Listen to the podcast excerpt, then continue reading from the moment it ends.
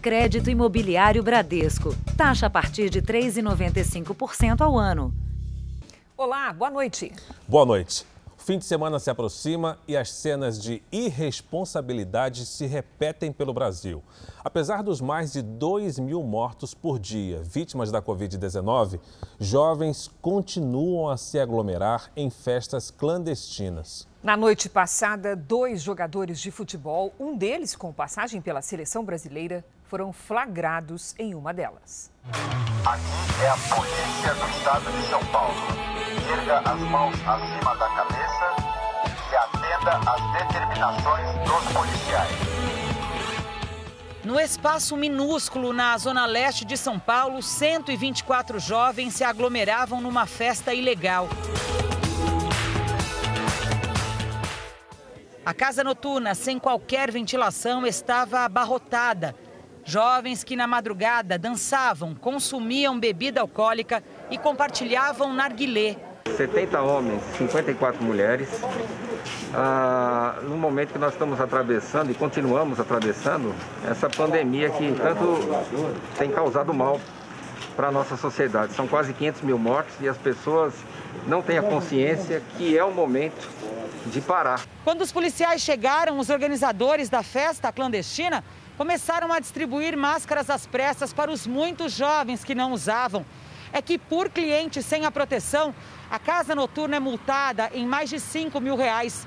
Ontem, o valor pago aqui pela infração passou dos 200 mil. Operacionalmente deu certo, mas uh, pessoalmente a gente fica muito triste de ver que, em pleno momento desse que a gente está vivendo, alguns ainda insistem em se aglomerarem, é, desrespeitando as normas de política sanitária, de saúde pública e colocando em, vida, vi, colocando em risco a vida de todos os cidadãos.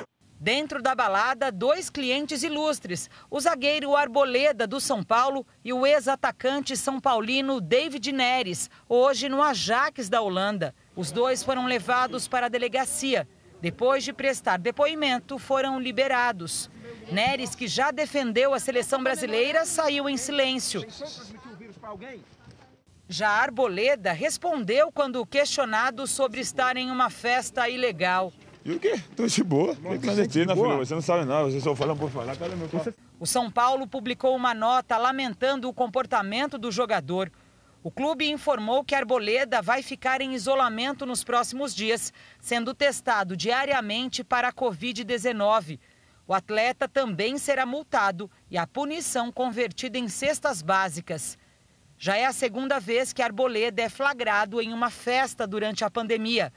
Hoje, nas redes sociais, o zagueiro campeão paulista, no último domingo, se desculpou e disse ter tomado uma decisão impulsiva. David Neres não se pronunciou. Veja agora outros destaques do dia. Vacina da Pfizer poderá ser armazenada por um mês em geladeira comum. Ministro Luiz Roberto Barroso será o relator de ação do governo contra medidas restritivas. Pacientes morrem em incêndio na ala de Covid de hospital em Aracaju. Falta de água causa situação de emergência hídrica em cinco estados. E a prisão de um dos maiores falsificadores de documentos do país.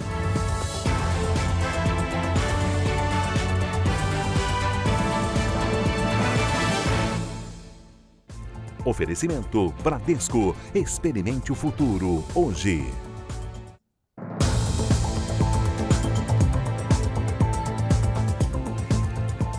Piloto de helicóptero de uma empresa que presta serviço para a Record TV no Rio de Janeiro foi atingido durante tiroteio na comunidade da Mangueira. A aeronave pousou em seguida e os tripulantes passam bem. O confronto entre policiais militares e traficantes assustou os moradores da região. O tiroteio fechou uma das principais ruas de acesso à comunidade da Mangueira, na zona norte da cidade. Quem saía de casa para o trabalho ficou no meio do fogo cruzado. Não tem para onde sair, não dá para sair. Tá pegando aqui ó, os estilhaços aqui. Ó. Foi preciso chamar reforço. Posicionados em uma das entradas, policiais militares atiravam contra os traficantes. Um dos disparos passa bem próximo dos agentes. A polícia diz que o tiroteio aconteceu durante a troca de turno dos policiais da unidade de polícia pacificadora da comunidade e que as equipes teriam sido atacadas por traficantes. Só esse ano até agora já foram registrados na cidade do Rio mais de 1.300 tiroteios. No confronto, o helicóptero de uma empresa que presta serviços à Record TV Rio foi atingido por um tiro. O piloto pousou com segurança no estádio Newton Santos, o Engenhão, a 13 quilômetros de distância da Mangueira. Ele ficou ferido na perna, mas não precisou ser operado. Recebeu atendimento médico e passa bem. O outro ocupante da aeronave não foi atingido. Ninguém foi preso. Em nota, a Associação Brasileira de Rádio e Televisão repudiou o ataque sofrido pelo piloto na manhã de hoje. As associações nacionais de emissoras de rádio e televisão, de editores de revistas e de jornais emitiram uma declaração. Elas consideraram de extrema gravidade o atentado sofrido contra o helicóptero e afirmaram ser inaceitável que a imprensa seja submetida a esse nível de violência. Foi preso o homem considerado um dos maiores falsificadores do Brasil. Ele é suspeito de copiar com perfeição carteiras de trabalho, de alterar dados de passaportes e de fornecer celulares desbloqueados para membros de facções criminosas. Esta escada leva até uma sala onde funcionava uma espécie de laboratório. Em meio aos papéis usados na falsificação, havia tintas, ferramentas e outros materiais que seriam usados por Marco Aurélio Silva, preso em Itanhaém, litoral sul do estado de São Paulo. Na casa onde ele se escondia, foram encontrados documentos de CNH, carteira de identidade, dinheiro falso, também confeccionado por ele equipamentos eletrônicos. Dezenas de telefones celulares. E até um esquema de envio do material falsificado. Isso aqui são as encomendas por pessoas do Brasil inteiro. Ele confecciona e remete em vários estados do Brasil. O próprio Marco Aurélio explica o emprego das peças encontradas. Para que serve essas telas aí? Fazer o brilho da CNH, carteira de trabalho. Era 20 da nota, não deu certo. Que é 20, dar uma nota de 20 reais. É. Algemado, ele exibe o resultado. Olha Da carteira de trabalho? Sim. Marco Aurélio Silva, também conhecido como Coruja, é considerado um dos maiores golpistas do país. Falsificava dinheiro, passaportes e até vendia uma espécie de kit com documentos e telefone com chip habilitado por cerca de 800 reais. A polícia investiga se esse material era usado por criminosos que comandavam de dentro dos presídios homicídios, latrocínios e extorsões. O criminoso receber dentro da unidade prisional ou fora dela né, um telefone que não passou por nome de nenhuma pessoa, isso dá uma, uma certa segurança para que essa pessoa possa usar esse telefone de forma livre. Segundo a polícia, até a imigração americana já demonstrou preocupação com a perfeição dos documentos falsificados por Marco Aurélio. Com dois mandados de prisão em aberto, ele fugiu de Minas para o litoral, mas não teria parado de cometer crimes. De lá, ele continuava a, a falsificar documentos e praticando outros crimes, inclusive estelionato. A Prefeitura do Rio de Janeiro flexibilizou hoje as medidas de restrição no combate ao coronavírus. Vamos ao Rio conversar com a nossa repórter Vivian Casanova. Boa noite, Vivian. Quais são as mudanças? Boa noite, Cris. Boa noite, Fara. A, a, o decreto prorrogou até o dia 14 de junho as medidas que já estavam valendo aqui na cidade, mas alguns pontos foram alterados. Nos bares e restaurantes não tem mais limite para música ao vivo, não há mais limite de horário para música ao vivo. Antes não podia passar das 23 horas. Já as boates e salões de dança continuam fechados. Também foi liberada a entrada de ônibus fretados na capital. A prefeitura mantém a orientação para que todos todos usem máscaras e evitem aglomerações. A ocupação de leitos aqui na rede pública do Rio de Janeiro está em 86%. Cris, Fara. Obrigada, Vivian. Se o Rio de Janeiro flexibiliza medidas, Salvador restringe as atividades no fim de semana. Na região metropolitana, além das praias fechadas, bares e restaurantes estão proibidos de vender bebidas alcoólicas. As novas restrições começaram hoje e seguem até domingo. Em toda a Bahia, o toque de recolher foi antecipado para as 8 da noite, finalizando às 5 da manhã. O estado já ultrapassou um milhão de casos e quase 21 mil mortos desde o início da pandemia. Atualmente, a taxa de ocupação de UTIs é de 84%. Em Salvador e região metropolitana, além das praias fechadas, bares e restaurantes ficam proibidos de vender bebidas alcoólicas nesse fim de semana. Para o setor, que é um dos mais prejudicados pela pandemia, o decreto traz mais preocupação e prejuízos. Uma pesquisa da Associação Brasileira de Bares e Restaurantes, publicada essa semana, revela que três em cada quatro empresas do ramo tem pagamentos em atraso, principalmente de impostos. Nos primeiros meses do ano, o fechamento forçado, na maioria dos estados, levou a uma queda brutal do faturamento. Hoje, boa parte dessas empresas corre risco de falência.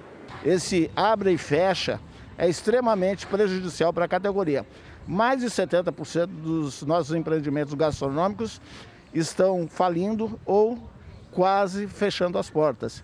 Nós perdemos somente nesse primeiro trimestre aqui mais de 48 mil postos de trabalho. O dono deste restaurante, que já teve 40 funcionários, preferiu fechar o estabelecimento por tempo indeterminado. Infelizmente, todas as pessoas que eu pensei em contratar já foram demitidas e agora aguardar novas medidas para a gente pensar em reabrir para pelo menos pagar os custos mínimos de abertura da casa, de funcionamento.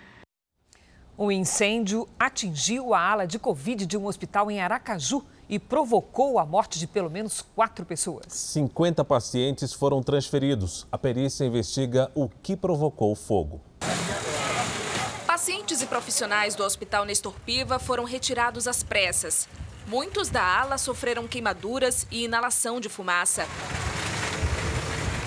De acordo com os bombeiros, o fogo começou por volta das 7 da manhã em uma sala dentro da ala destinada aos pacientes em tratamento da Covid-19. Quando nós chegamos, nós encontramos uma situação surreal.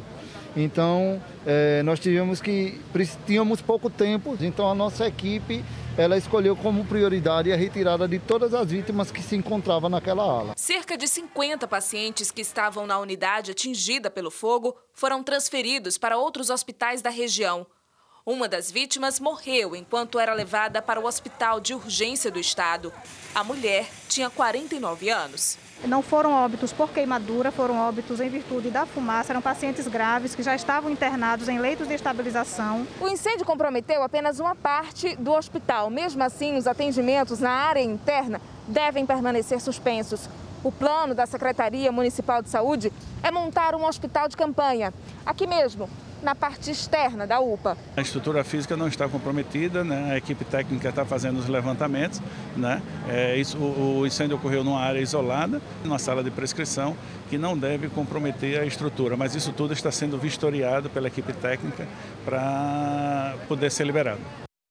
O Jornal da Record traz agora os números de hoje da pandemia para permitir que você acompanhe com clareza a evolução da doença no país com dados oficiais do Ministério da Saúde. O Brasil tem hoje mais de 16 milhões 391 mil casos da Covid-19.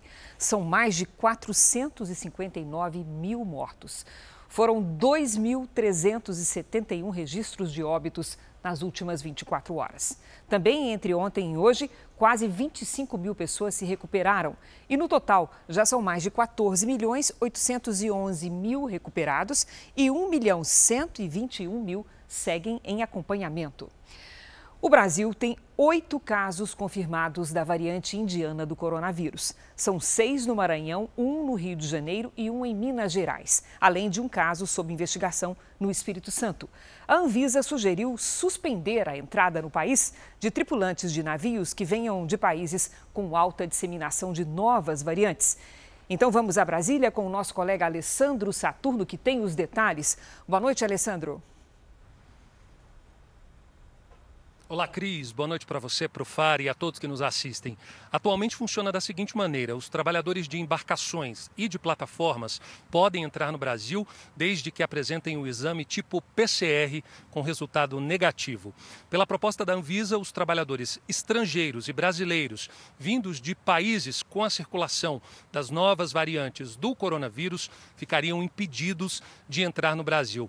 No caso dos brasileiros, eles teriam que cumprir aí uma quarentena de 14 14 dias na cidade de desembarque. Lembrando que ainda é uma proposta que precisa ser analisada por um grupo interministerial formado por integrantes dos Ministérios da Saúde e Justiça e também da Casa Civil. Cris Fara. Obrigada, Alessandro. Profissionais da saúde com mais de 18 anos começaram a ser vacinados na cidade de São Paulo. A capital também ampliou o grupo de prioritários que pode ser imunizado, incluindo pessoas com comorbidades com mais de 40 anos. Os novos grupos não perderam tempo. Logo de manhã, grandes filas se formaram nos postos da capital. Para esta bióloga de 26 anos, as três horas de espera foram logo substituídas pela sensação de alívio. A gente passou por tanta coisa nesse último ano que a vacina é uma esperança. Felicidade resume a minha sexta-feira hoje. Felicidade também resume o sentimento desse educador físico, aos 26 anos, ele ficou surpreso por já poder receber a vacina. Ainda liguei para a UBS para ter a certeza que era. Já peguei tudo e já vim para cá. E a minha sensação é extrema alegria, cara. Com a inclusão de novos grupos no calendário de vacinação, a capital paulista também pode mudar as prioridades na lista de espera pelas cerca de 2 mil doses de vacina que sobram todos os dias na cidade. A chamada Xepa vai atender, a partir de hoje, maiores de 18 anos com algum problema de saúde e portadores de deficiência permanente que não recebem ajuda do governo. Até que o Ministério da Saúde e também o Estado é, coloque este grupo de forma definitiva na vacinação, a gente quer adiantar a vacinação desse grupo que é um grupo bastante importante. Henrique tem 26 anos e trata uma doença autoimune desde o início da pandemia, só sai de casa para ir ao médico. Agora, já cadastrado na Xepa, aguarda ansiosamente ser chamado. O celular que vivia no silencioso agora fica é, sempre ligado e eu de olho ali para ver se a UBS me liga. Né? Se sobrar e ninguém for tomar, aí eu tomo.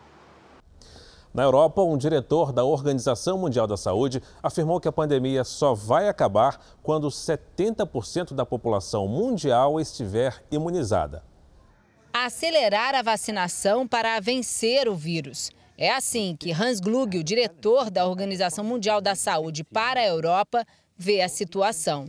Para ele, a pandemia só vai terminar quando pelo menos 70% da população estiver vacinada. 70% minimum coverage. Hoje, apenas pouco mais de 5% dos habitantes de todo o mundo estão imunizados. O diretor também demonstrou preocupação com a variante indiana, que é mais contagiosa. No Reino Unido, o ministro da Saúde afirmou que cerca de 75% dos novos casos no país são causados por essa mutação. O governo britânico aumentou os testes e liberou o uso da vacina da Janssen, o quarto imunizante aprovado no país. E a Agência Europeia de Medicamentos deu aval para que jovens entre 12 e 15 anos sejam vacinados com as doses da Pfizer. Mais de 2 mil voluntários participaram dos testes e nenhum deles contraiu Covid-19 depois da pesquisa. O imunizante precisa agora do aval da Comissão Europeia. Se aprovado, cada país do bloco pode adotar a própria estratégia de vacinação dos jovens. Os especialistas ressaltam a importância de imunizar todas as faixas etárias para tentar colocar um fim na transmissão do vírus. Veja a seguir: ministro Luiz Roberto Barroso, do STF, será relator da ação contra medidas restritivas. E também o resgate dramático de um motorista que ficou trancado no carro em chamas.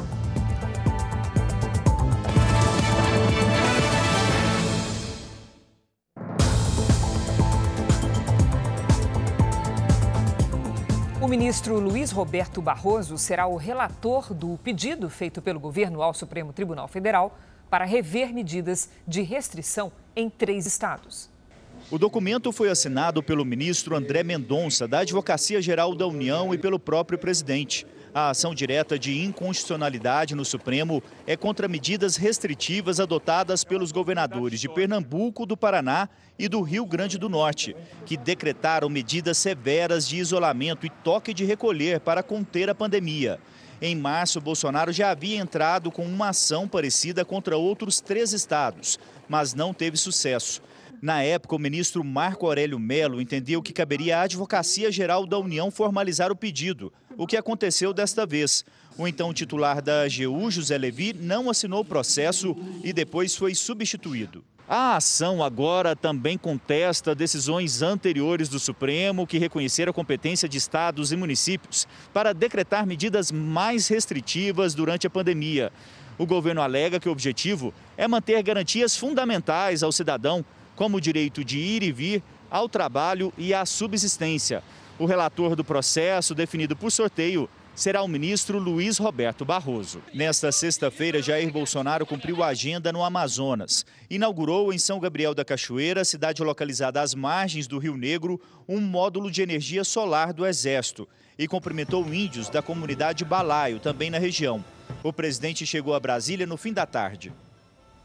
Nos Estados Unidos, policiais do Texas salvaram um homem que ficou preso dentro de um carro em chamas.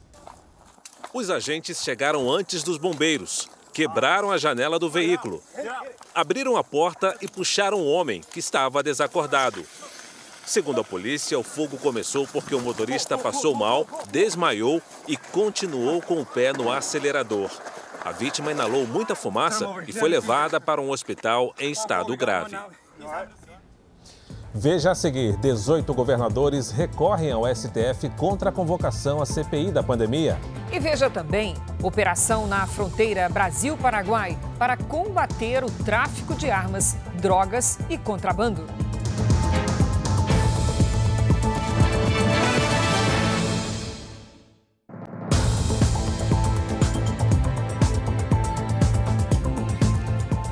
O Brasil é o quinto país do mundo em casos de feminicídio. O Tribunal de Justiça de São Paulo e a Associação dos Magistrados criaram um projeto para compartilhar informações e incentivar as denúncias.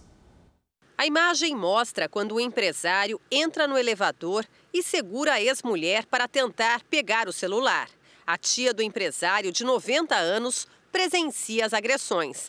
A imagem não mostra, mas a estudante denunciou que caiu no chão ao levar um soco. Toda vez que eu chamo para a polícia, quando ele me bate, quando acontece alguma coisa, nada muda.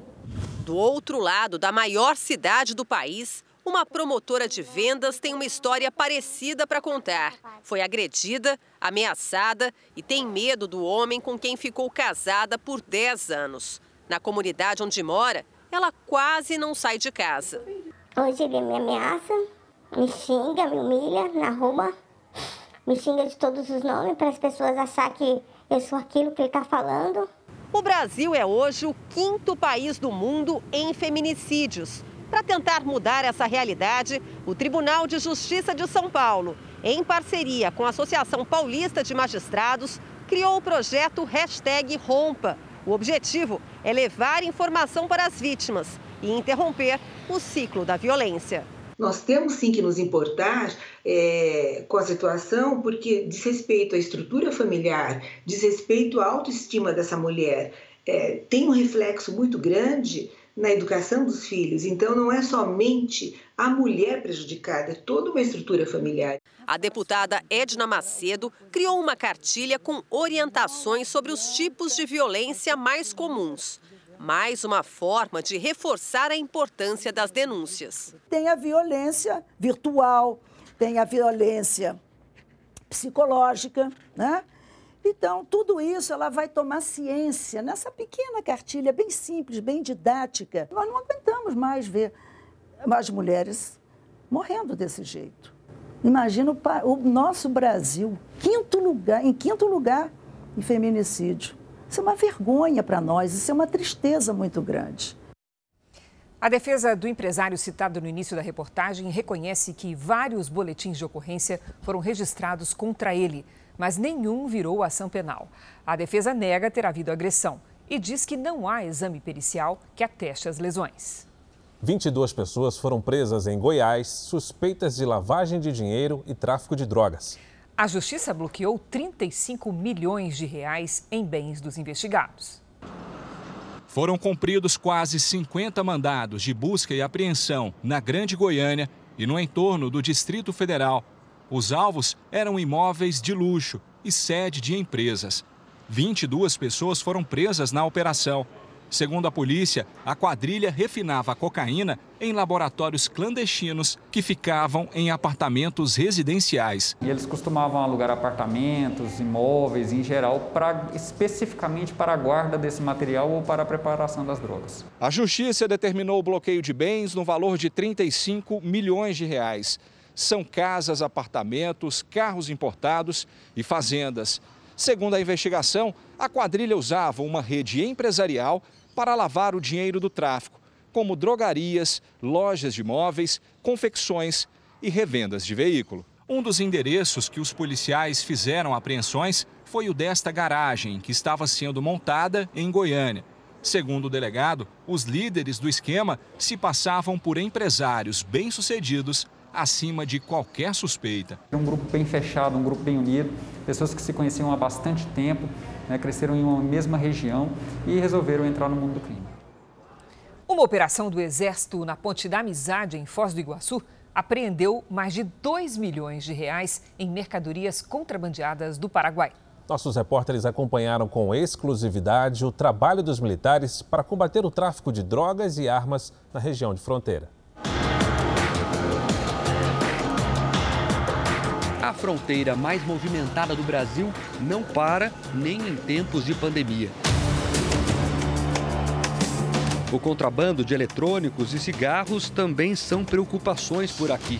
Só os cigarros que entraram ilegalmente no país, sem pagar impostos, causaram prejuízo no ano passado de quase 290 bilhões de reais aos cofres públicos. Na região de Foz do Iguaçu, foram apreendidos em 2020 quase 630 mil maços, um aumento de 91% em relação a 2019. Cães farejadores também ajudam no trabalho. E se de dia os olhos dos militares estão voltados para o que passa em cima da Ponte da Amizade, à noite é o que corre embaixo dela que preocupa. Do lado brasileiro, é comum encontrar escadas feitas pelos próprios criminosos com pedras e concreto, usadas para descarregar o que vem do Paraguai. Aqui a gente pega de tudo, tanto cigarro quanto eletrônico, quanto armas, drogas. Apesar de todos os equipamentos que são usados pela Força Tarefa, muitas vezes o patrulhamento tem que ser assim, a pé, nas margens do Rio Paraná. E além da escuridão, os soldados enfrentam o terreno que é bem acidentado. São as pedras das margens do rio. Se a gente verifica, tem todos os indícios que o barco é ilegal, aguardamos esse pessoal bicar na, na, na margem e realizamos o, o, a apreensão. Em flagrante mesmo. Em flagrante. O que passa pela fronteira geralmente é levado pelos criminosos pela BR-277, que liga Foz do Iguaçu ao porto de Paranaguá e é considerada um dos principais corredores do tráfico e do contrabando no país. Em parceria com a Polícia Rodoviária Federal, os soldados do Exército fazem abordagens. O foco são principalmente os ônibus. Segundo a Receita Federal, só no ano passado foram apreendidos cerca de 540 milhões de reais em mercadorias na fronteira entre Foz do Iguaçu e Guaíra. E a expectativa é que esse número seja ainda maior esse ano. Nossa ação aqui, ela faz com que o trabalho do contrabando do descaminho seja represado durante um determinado período. Um médico do Rio Grande do Sul está sendo investigado por abuso sexual. Ao todo, são 16 denúncias.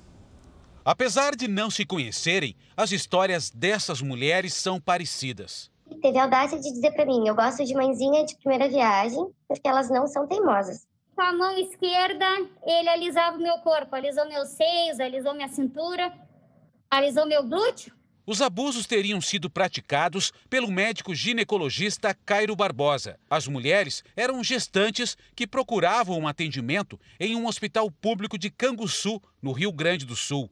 Ele também atendia em uma clínica particular na cidade. Ele começou a me manipular sem luvas. Eu custei a entender que aquilo era um abuso sexual. Ela denunciou o caso à polícia. Coragem que levou outras mulheres a fazerem o mesmo. Como eu era marinheira de primeira viagem, era minha primeira gestação, eu não contestei nada, eu fiquei quieta.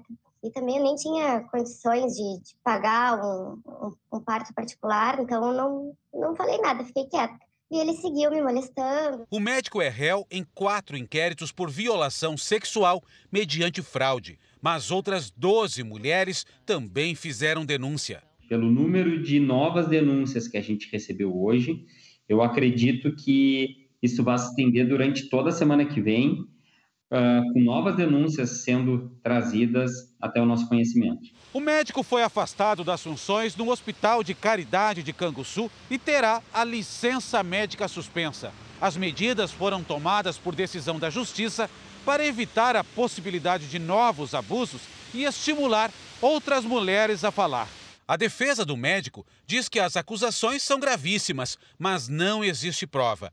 E ainda que o processo já traz em caráter preliminar fortes elementos da inocência do acusado.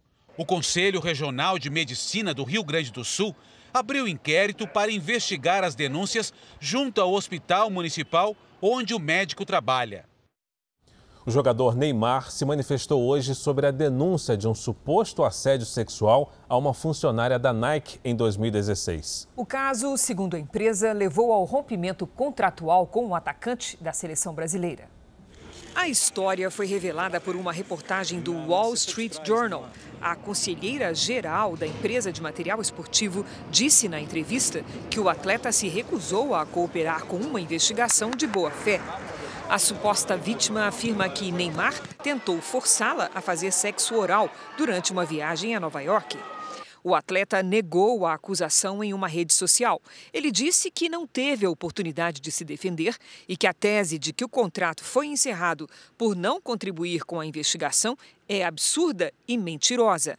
Neymar está em Teresópolis com a seleção brasileira, que joga pelas eliminatórias da Copa do Mundo nos próximos dias 4 e 8 de junho. Uma delação de um empresário de transportes do Rio de Janeiro, homologada pelo Superior Tribunal de Justiça, envolve juízes e políticos do Estado. Eles teriam recebido propina em troca de vantagens para as empresas de ônibus. Uma delação que atinge os três poderes no Rio de Janeiro. O empresário José Carlos Lavouras entregou à Procuradoria-Geral da República documentos que comprovariam o pagamento de propina a políticos, desembargadores, conselheiros do Tribunal de Contas, integrantes do governo do Rio de Janeiro, promotores e até policiais federais. Lavouras foi o homem forte da Federação das Empresas de Transportes de Passageiros do Estado do Rio de Janeiro por quase três décadas e teria criado um esquema de corrupção para atender ao interesse das empresas de ônibus. Segundo ele, a principal fonte de dinheiro para o pagamento de propinas vinha do sistema de Vale Transporte. Ele diz que quando os créditos no cartão de transporte de cada trabalhador expiravam, o dinheiro que não era usado não era devolvido ao passageiro. Os valores ficariam retidos pelas empresas de ônibus e abasteceriam o caixa da propina. Segundo o delator, a arrecadação chegava a 5 milhões de reais por mês. Com dinheiro à disposição, as empresas comprariam facilidades. Uma delas, segundo o empresário, seriam sentenças no Tribunal de Justiça do Rio de Janeiro. Lavouras afirma ter subornado pelo menos oito desembargadores do Estado. O valor da propina supostamente destinado aos magistrados, 11 milhões de reais. Na Assembleia Legislativa, ainda segundo o delator, o dinheiro teria ajudado na aprovação de leis como a redução do IPVA e até o aumento das tarifas. Lavouras contou que o ex-governador Sérgio Cabral teria começado a receber a mesada da FETranspor quando ainda era deputado estadual e que a propina continuou até ele ser governador do estado. O ex-governador Luiz Fernando Pezão também receberia propina, que ao todo, segundo as investigações, teria alcançado a cifra de 260 milhões de reais. José Carlos Lavouras vive em Portugal, de onde responde ao processo. Ele é réu por crimes contra o sistema financeiro, lavagem de dinheiro, corrupção ativa e organização criminosa. O ex-governador Sérgio Cabral disse que está à disposição das autoridades. A Federação das Empresas de Transportes de Passageiros do Estado do Rio de Janeiro informou que as denúncias se referem a gestões anteriores e que colabora com as investigações. O ex-governador Luiz Fernando Pezão e a Polícia Federal não responderam ao nosso contato. Já o Ministério Público do Rio de Janeiro afirmou que as denúncias serão investigadas pela Procuradoria-Geral de Justiça. O Tribunal de Contas disse que os conselheiros foram afastados. Já o Tribunal de Justiça do Rio de Janeiro informou que os questionamentos devem ser enviados aos desembargadores citados. O governo publicou hoje um alerta de emergência hídrica para estados das regiões Centro-Oeste, Sudeste e Sul. De Campo Grande, o repórter William Franco traz mais informações ao vivo. William, boa noite para você. Oi, Fara, boa noite para você também. A seca prolongada na região centro-sul do país provocou uma situação de escassez hídrica, ou seja, falta de água na bacia do Rio Paraná. Com isso, cinco estados entraram em alerta. Além de Mato Grosso do Sul, tem também Goiás, Minas Gerais, Paraná e São Paulo. O alerta de emergência dado pelo governo federal é para os meses de junho até setembro. Nessa sexta-feira também, o Operador Nacional do Sistema Elétrico comunicou o desligamento de sete turbinas na hidrelétrica de Belo Monte. O problema foi resolvido e as causas agora serão investigadas. Cris, Fara. Obrigado, William. Enquanto o tempo seco aumenta os focos de queimadas no interior do Brasil, uma frente fria provoca temporais e ventania na região sul. Então vamos saber como é que vai ser a virada do tempo, se ela vai atingir as áreas consumidas pelo fogo. Com a Lidiane Sayuri. Boa noite, Lid. O que é que você nos diz? Oi, Cris. Boa noite para você, para o Fara, para quem nos acompanha. Olha só, a mudança chega à região central, mas a preocupação é com o que pode acontecer nas próximas horas. No caminho percorrido pela frente fria, há áreas quentes. E aí é que está o perigo. Antes da formação da chuva, a ventania acima dos 70 km por hora em São Paulo e Mato Grosso do Sul, estados com focos de queimada, pode alastrar ainda mais as chamas. Até o fim do sábado, o tempo muda e chove na maior parte do Sudeste e em parte de Mato Grosso do Sul. Voltou a chover forte também na costa do Nordeste. Essa chuva vai até a semana que vem. No norte, os temporais podem causar transtornos em Roraima, Pará e no Amapá. No Amazonas, o nível do Rio Negro está prestes a atingir a maior cota de inundação dos últimos 119 anos. Sábado à tarde, com máxima de 25 graus em Florianópolis. No Rio, calor, de 34 antes da virada. Em Cuiabá, 36. Em Maceió, chuva forte, 28 graus. E em Palmas, até 34. Em São Paulo, chuva forte no fim do dia com virada no tempo. Máxima de 26. Tempo delivery na tela, Lidiane, com o pedido do Mário de São Bernardo do Campo, na região metropolitana de São Paulo. Vamos lá. Mário, sábado de sol com chuva leve e rápida a qualquer hora, máxima de 24 graus. Domingo, tempo fecha, chove o dia todo e esfria, faz 18. Na segunda, aí sim, chance de temporais. Gilberto quer saber se vai chover em Messias Targino, no Rio Grande do Norte. Xi, Gilberto, olha, nada de chuva por aí, viu? Calor de pelo menos 34 graus no fim de semana. E você participe também do Tempo Delivery. Basta mandar seu pedido pelas redes sociais com a hashtag você no JR. Obrigado, Lidiane. Obrigada, Lidy. Um homem feriu três policiais em um ataque na região oeste da França. O agressor usou uma faca para agredir uma policial. Ele ainda conseguiu roubar a arma dela e fugir. Na perseguição, mais de 200 agentes foram acionados e helicópteros foram usados.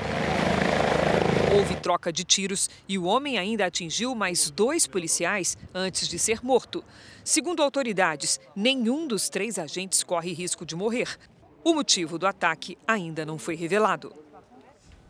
A Anvisa autorizou que a vacina da Pfizer seja conservada em temperatura entre 2 e 8 graus Celsius, ou seja, de geladeiras comuns por até 31 dias.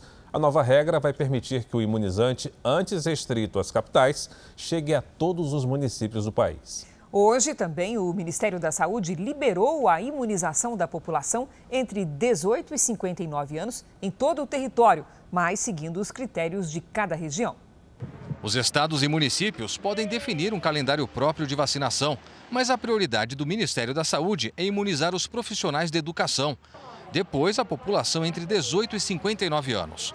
Só poderão avançar no calendário as cidades que já aplicaram as doses em pessoas com comorbidades e os grupos de risco. A gente não pode deixar a vacina estocada, então nós resolvemos flexibilizar um pouco essa ação para que a gente possa acelerar a vacinação dos grupos prioritários. Profissionais de creches e pré-escolas serão os primeiros da fila na educação e os do ensino superior os últimos. Além de professores, serão vacinados funcionários dos demais setores, como faxina, portaria e manutenção. Em agenda no interior de São Paulo, o ministro da Saúde, Marcelo Queiroga, afirmou que toda a população brasileira vai estar vacinada até o fim do ano. Agora, no mês de junho, são mais de 40 milhões de doses de vacina, né? As vacinas estão chegando e até o final do ano vamos vacinar toda a população brasileira. É um compromisso, será cumprido. O anúncio de flexibilização na fila da vacina chega com outra boa notícia. A Anvisa autorizou novas condições de conservação e armazenamento para o imunizante da Pfizer. Com isso, a vacina deixa de atender somente as capitais e já poderá ser distribuída para mais de 5.500 cidades de todo o Brasil. A nova bula permite que a vacina da Pfizer seja mantida em temperatura controlada entre 2 a 8 graus Celsius por até 31 dias. Antes, o imunizante tinha que ser conservado nestas temperaturas por no máximo 5 dias. De acordo com o Ministério da Saúde, mais de 5 milhões de brasileiros estão com a segunda dose da vacina atrasada. A demora na entrega dos imunizantes é um dos motivos do alto número, mas muita gente não retornou ao posto de saúde porque se esqueceu. Alô, boa tarde. O telefonema do posto de saúde é para quem perdeu a data da segunda dose da vacina contra a Covid-19. Só no estado de São Paulo, o governo registra mais de 500 mil pessoas com o reforço da imunização atrasado. Falhas ou demora na comunicação dos dados podem justificar parte desses números. Essa unidade de saúde de Santo André, na Grande São Paulo, é um exemplo. No site do governo do estado aparecem três pessoas que tomaram a primeira dose da vacina aqui e estão em atraso para a segunda. Já no sistema da prefeitura, apenas um desses pacientes está nessa situação. No trabalho de busca ativa, a enfermeira tenta o contato telefônico, mas o homem que estaria com a imunização atrasada não atende. Na casa dele, a equipe descobre que ele já tomou as duas doses. O senhor não tomou a segunda dose da vacina? Tomei. De onde o senhor tomou? Ele tomou a segunda dose em outro estado, então não vai aparecer no Vacivida. Provavelmente só vai aparecer no site do Ministério. Além de possíveis distorções no sistema, pode haver ainda uma confusão de datas no caso de vacinas que têm um intervalo maior entre as doses. Os pacientes, eles acabam é, se confundindo um pouco né, em relação à data do aprazamento, 12 semanas. Confusão de, de data mesmo, esquecimento, normalmente é isso. Foi o que aconteceu com a dona Matilde, que teria que voltar em 84 dias, mas achou que seriam 90. Pensei que era para ir amanhã, mas eu vou amanhã, eu vou lá.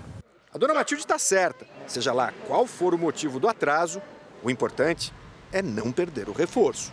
Se tiver atrasado a sua vacina, ou porque você esqueceu, ou porque você teve um problema de saúde e não pôde ir, ou porque a vacina estava em falta, assim que tudo isso já tiver resolvido, vá fazer. Só com a vacinação, com as duas doses, é que nós vamos conseguir controlar a pandemia aqui no nosso meio. Então vamos ver o andamento da vacinação em todo o país. Nas últimas 24 horas, mais de 1 milhão 853 mil brasileiros receberam a primeira aplicação de vacina contra o coronavírus. Hoje, o Brasil tem mais de 45 milhões e 200 mil imunizados com a primeira dose e mais de 22 milhões completaram a imunização. Alagoas, que ultrapassou 4.600 mortes desde o início da pandemia, vacinou com a primeira dose 669 mil pessoas. O Tocantins, que prevê início da vacinação de profissionais da educação. Na próxima semana, aplicou até agora a primeira dose em pouco mais de 258 mil moradores. Mato Grosso, que tem somente 87 leitos de UTI disponíveis para pacientes com Covid em todo o estado, vacinou 17% da população, o equivalente a 599 mil habitantes. São Paulo ultrapassou 11 milhões 236 mil pessoas vacinadas com a primeira dose, o que representa mais de 24% dos moradores. No portal r7.com você pode acompanhar a situação de todos os estados aqui no mapa interativo. A Casa Civil divulgou uma portaria que muda as regras para a entrada de tripulantes de navios no país. Estrangeiros procedentes de lugares onde foram detectadas novas variantes do coronavírus ficam impedidos de ingressar no Brasil. Os brasileiros em viagem de retorno desses países precisam necessariamente cumprir quarentena de 14 dias na cidade de desembarque. A CPI da pandemia definiu hoje as datas dos primeiros depoimentos dos governadores convocados a prestar explicações à comissão. 18 governadores contestaram no Supremo Tribunal Federal as convocações. Os senadores aproveitaram a sexta-feira para apresentar a sala cofre da CPI. É nela que ficam guardados os documentos recebidos até agora. Semana que vem, os depoimentos estarão voltados ao chamado tratamento precoce. Médicos de várias áreas serão ouvidos como testemunhas. O principal depoimento da semana será o da médica Nisi Yamaguchi. Ela é apontada como uma conselheira do presidente Jair Bolsonaro. Aqui no Senado ainda há incerteza sobre os depoimentos dos nove governadores que foram convocados a prestar esclarecimentos. 18 deles entraram no Supremo Tribunal Federal questionando a legalidade da decisão. O argumento é que a convocação viola o Pacto Federativo e o princípio da separação entre os poderes. Um dos convocados, o governador de Santa Catarina, quer falar, mas como convidado e não convocado. Temos é, um, um, bom número de governadores que se manifestam é, por uma medida judicial para, na verdade, salvaguardar a Constituição da República. Não se autoproteger. Eu posso ser convidado a estar lá na CPI e vou falar com muita tranquilidade a respeito do trabalho que fazemos em Santa Catarina e certamente outros governadores poderão também assim se pronunciar. Pelo calendário da CPI, o primeiro a ser ouvido será o ex-governador do Rio de Janeiro, Wilson Witzel, no dia 16 de junho. Na última semana do mês, a CPI ouve Wilson Lima, do Amazonas, Helder Barbalho, do Pará e Wellington Dias, do Piauí. Outros seis governadores falarão à CPI a partir de julho. Um estudo da Fundação Oswaldo Cruz, feito antes da pandemia, mostrou que os problemas de higiene dentro das cadeias e centros penitenciários contribuem com mais de 60% das mortes nos presídios brasileiros. E para facilitar o acesso da população carcerária aos produtos de higiene, milhares de voluntários do projeto Universal nos Presídios se uniram numa ação realizada em todo o Brasil.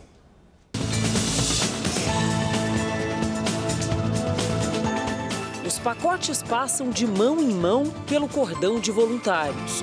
Se multiplicam Brasil afora até chegar à população carcerária. A ação que começou cedo nesta sexta-feira mudou a perspectiva na frente de 602 presídios brasileiros e aconteceu simultaneamente em 26 estados, mais no Distrito Federal. Entre eles, Rio Grande do Sul, Goiás, São Paulo, Rio de Janeiro, Paraíba, Tocantins. O Programa Social Universal nos Presídios da Igreja Universal, UNP, é permanente e tem como objetivo o auxílio à ressocialização de detentos e apoio à família. Um projeto social e humanitário que vai bem além das doações. Já são aí quase quatro décadas que existe a Universal nos presídios. O trabalho ele acontece é, continuamente. Não é apenas uma ação como essa, nós temos dado suporte em todas as unidades no Brasil. Só nessa etapa, a campanha vai distribuir quase 280 mil kits como esse a presídios de vários estados do Brasil. Uma solidariedade que chega em boa hora, um momento de pandemia, ainda mais difícil para a população carcerária quase 65 mil casos da Covid-19 foram registrados entre presos e funcionários das unidades.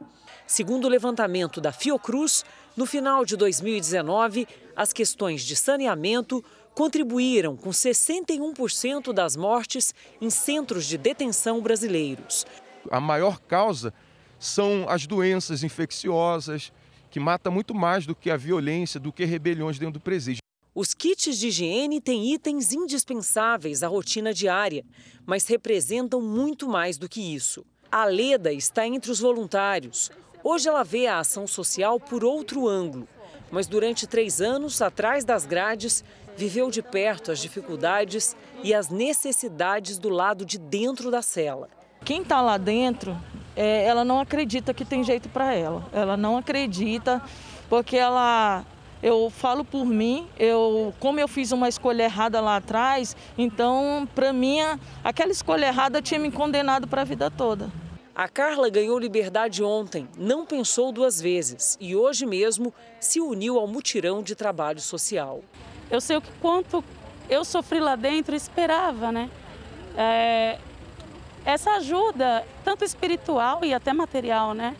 E hoje voltar para poder ajudar as meninas, para mim está sendo maravilhoso. Para transportar o alto volume de doações, 82 caminhões cruzaram ruas e avenidas de todo o país, até centros provisórios e presídios masculinos e femininos.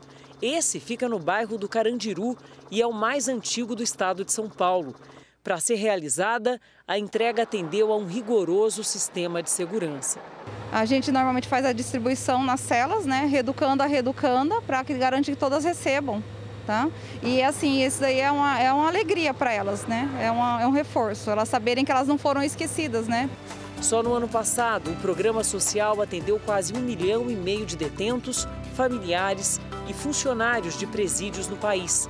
Além do Brasil, o projeto UNT também está presente em mais de 55 países. Quem quiser colaborar com essa ação social pode entregar os itens de higiene para doação em qualquer um dos 8.700 templos espalhados pelo Brasil. A segunda etapa da campanha será no mês de julho. O Jornal da Record termina aqui. A edição de hoje na íntegra e também a nossa versão em podcast estão no Play Plus e em todas as nossas plataformas digitais. E à meia-noite e meia tem mais Jornal da Record. Você fica agora com a novela Gênesis. Eu vou descansar por duas semaninhas e volto já. Ótimo final de semana para você e até a volta. Boas férias, Cris. Excelente noite para você.